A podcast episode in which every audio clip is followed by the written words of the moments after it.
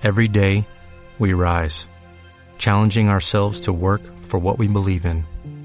At U.S. Border Patrol, protecting our borders is more than a job, it's a calling.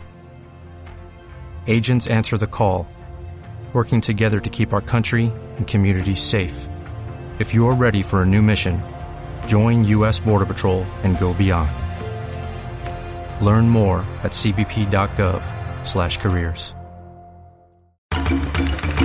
Bienvenidos a la serie de podcast del proyecto Insumos para la delimitación de ecosistemas estratégicos, páramos y humedales del Instituto Alexander von Humboldt.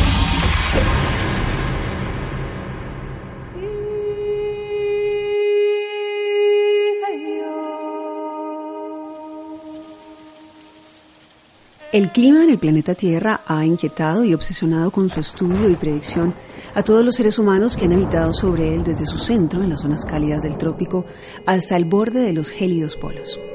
Pareciera no existir zona que se haya escapado a la llegada de nuestra especie, y sin importar condiciones de vientos, lluvias, suelos fértiles o áridos, con variabilidad climática, estaciones o la ausencia de ellas, hemos establecido nuestros hogares, nuestras maneras de producir la tierra, nuestras culturas y sociedades. Algunas veces adaptándonos a las dinámicas del terreno y el clima, otras veces batallando contra ellas. Colombia es un país donde es difícil tener con certeza un pronóstico del clima al estar situada bajo la influencia de la zona de confluencia intertropical. Todo lo que pasa arriba y abajo nos afecta. Estamos sujetos a una condición de variabilidad permanente. Aquí tenemos épocas de más lluvias o menos lluvias, pero no la regulación de las estaciones. Explicar las variables de la atmósfera, los océanos y la geología de nuestro territorio que inciden en el comportamiento del clima tomaría todo un curso de climatología, pero hoy intentaremos descifrar dos caras de una moneda que pareciera lanzada al azar sobre nuestro país, los fenómenos del niño y la niña. Omar Franco, director del IDEAM, nos explica. El fenómeno del niño implica el aumento de la temperatura del agua del Pacífico y tiene entonces por consiguiente varias cosas, unos efectos y unos impactos. Los efectos en un niño son básicamente los siguientes, aumento de temperatura en regiones como la andina y la región caribe y disminución de las precipitaciones. Y los impactos, por supuesto, de esta situación están dados en que si tenemos menos, más temperatura, tenemos eh, alta vulnerabilidad, por supuesto, o por lo menos presencia de, incendios de la cobertura vegetal. Y si tenemos menos lluvias, pues tenemos, obviamente, ecosistemas afectados eh, y población afectada por la disminución de los cauces de los ríos, menos oferta hídrica disponible para todos los efectos de, las especies, de la biodiversidad, eh, de los seres humanos para consumo. Y el efecto niña es todo lo contrario. La disminución en la temperatura del Pacífico produce entonces, por supuesto, que en épocas como eh, épocas de eh, mayor, mayor lluvia en el país se potencien estas lluvias y tengamos más lluvias de lo normal. El niño debe su nombre a los pescadores de la costa del Perú, quienes lo llamaron así en referencia al niño Jesús, debido a que en época de Navidad suele presentarse el fenómeno. Su comportamiento en Perú, Ecuador y Chile es diferente al de nuestro país. En Colombia, los vientos alisios que vienen del este y soplan sobre nuestro territorio hacen una barrera, una cámara de vacío que no deja pasar la humedad que transporta el niño de la nubosidad proveniente del Pacífico, producto del calentamiento de sus aguas. Abajo llueve, aquí no, porque los alisios no permiten la entrada de estas lluvias a las regiones andina y caribe. Al no lograr precipitaciones en páramos y cordilleras, no tenemos agua que drene a ríos y quebradas que surten al 70% de la población de nuestro país. De esta condición se salvan el Amazonas, pues ahí sí alcanza a pegar la humedad, y la región pacífica, que también logra lluvias regulares. La niña, llamada así por ser el fenómeno contrario, se deriva principalmente de un enfriamiento por debajo de lo normal de las aguas y vientos del Océano Pacífico, que entra derecho trayendo un aumento en las precipitaciones, coincidiendo con la ausencia de vientos alisios que soplen sobre nuestro territorio. A su vez, la corriente de Humboldt, proveniente del Polo Sur, aporta más humedad, generando una niña que para los colombianos viene cargada de lluvias. Y como en el caso de los años 2010-2011, cargada de desastres. De lo ocurrido nos habla también Omar Franco. Cuando hubo el fenómeno del niño, de la niña, yo estaba en el ideal de subdirector de hidrología Y lo que uno da cuenta precisamente es que los ríos tienen varias características difíciles de entender ahora y pues obviamente para muchos. Cuando tú tienes un porcentaje más o menos 340 millones de toneladas de sedimentos en los ríos del país, o sea, tierra, y, a la altura de ciertos ríos como el Magdalena, en Calamar, tú tienes 150 millones de toneladas, pues tú encuentras que realmente Nuestras montañas han sido producto de un deterioro altísimo y todos estos sedimentos, esta cortada de bosques aquí, cuando llueve, pues arrastra, eh, desprende deslizamientos, derrumbes, todos esos derrumbes van a llegar a los ríos, todo eso llega allá. Y los, sedimentos van navegando con el tiempo, pero a la vez van navegando hasta donde pueden llegar, se decantan y lo que hacen es empezar a cerrar la condición de, de manejo hidráulico del río. Entonces, si el sedimento va empezando a tapar el piso del río y lo va tapando, cuando venga la creciente, pues esto tiene menos área para poder cubrir o para poder almacenar o regular el agua, entonces se desborda. Y lo mismo pasa con los humedales. Los humedales son descansos naturales de los ríos o de zonas de inundación que permiten de alguna manera que cuando el río venga, pues esto lo amortigua y empieza a almacenarlo de tal forma que pues reduce velocidad, el humedal también tiene una salida y empieza a conducirlo. Esto es una condición natural que nosotros hemos decidido intervenir, ¿sí? a punta de secar estas áreas para aumentar áreas de cultivo, olvidando que son zonas de descanso naturales de los ríos y por supuesto ecosistemas que deben ser conservados para ese propósito.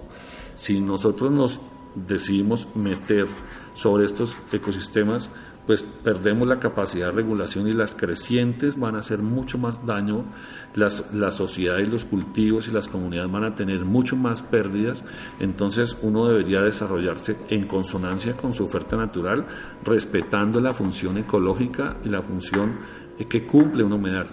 Con la niña, todo el país se terminó dando cuenta que estos ecosistemas están siendo vulnerados y están siendo intervenidos porque los ríos pasaron por encima las inundaciones se dieron en todo el país y el país ahí reaccionó eh, diciendo qué está pasando, estos humedales hay que conservarlos, hay que delimitarlos y empezar a hacer todo un proceso que permita nuevamente recuperar. Ahora dejemos que Andrés Parra, asesor en medio ambiente del Fondo de Adaptación, nos cuente más acerca de los impactos ocasionados por el fenómeno de la niña esos dos años.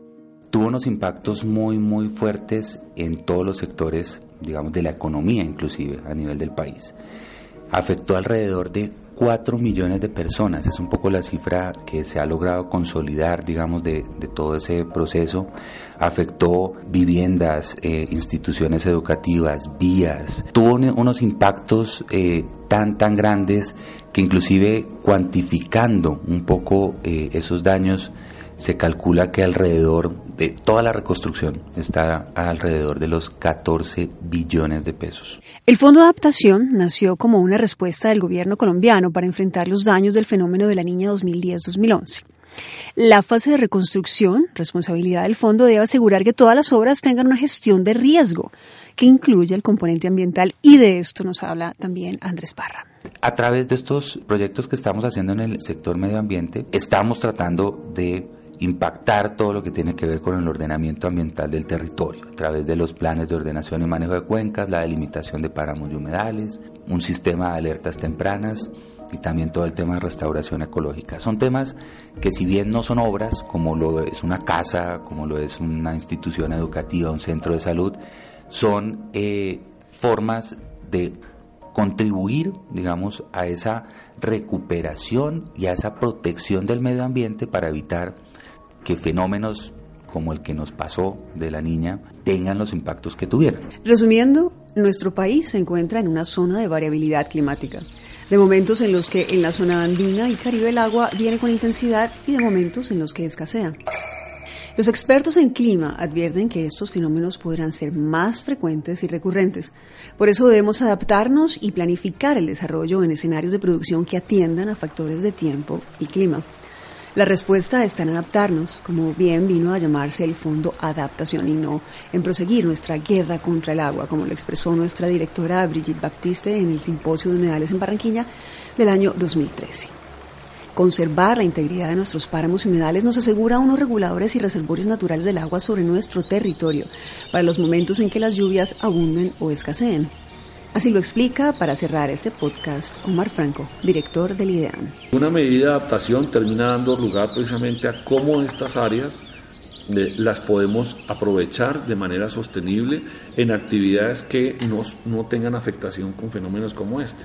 Entonces, en cuanto a lo que tiene que ver con la niña, el, flujo de agua aumenta y, y en épocas de niño disminuye, pero esa área no significa que podamos intervenirla ni podamos aprovecharla, ni podamos urbanizarla, ni podamos tocarla, porque precisamente de eso se trata, que sea una zona de amortiguación. Y esos son los humedales y con la niña perdimos, eh, o por lo menos nos dimos cuenta que esa condición se ha perdido. Cuando tú haces un recorrido por los ecosistemas de páramo, los encuentras absolutamente intervenidos y el, rol y el papel ecológico o funcional de esos eh, ecosistemas de páramo es almacenar casi el más del 100% de esa capacidad de biomasa en agua, pero si no la tenemos, pues el agua cae y drena y sale y escurre y se lleva a tierra y por eso los sedimentos y por eso todas las dificultades en los ríos y por eso de alguna manera todo el deterioro que tenemos en nuestros ecosistemas es producto de la intervención y el mal desarrollo del suelo. En este caso un mal un muy bajo principio de ordenamiento del territorio, o sea, no tenemos muy claro qué áreas se pueden tocar o qué áreas no y precisamente la delimitación de los ecosistemas de páramo que se está desarrollando actualmente y, y los humedales son la respuesta para poder ordenar el territorio. Si nosotros no planificamos y ordenamos el territorio en consonancia con nuestros ecosistemas, no vamos a ser un país sostenible y no vamos a ser un país que realmente tenga la posibilidad de sostener los recursos para las generaciones futuras. Eso es un tema bastante serio. Nosotros tenemos, no solamente por un principio básico de ambientalismo por ambientalismo y tener claro que esto lo tenemos que conservar, no es simplemente sana lógica de que si no conservamos lo que realmente nos da la vida, no hay posibilidades. El desarrollo se puede dar, el desarrollo se puede trabajar en un principio básico de respeto por lo que nos da la vida. Y lo que nos da la vida son los páramos, lo que nos da la vida son los humedales, lo que nos da la vida es la posibilidad de tener agua, son esas, esas regiones del país que por ende entonces deben ser reservadas.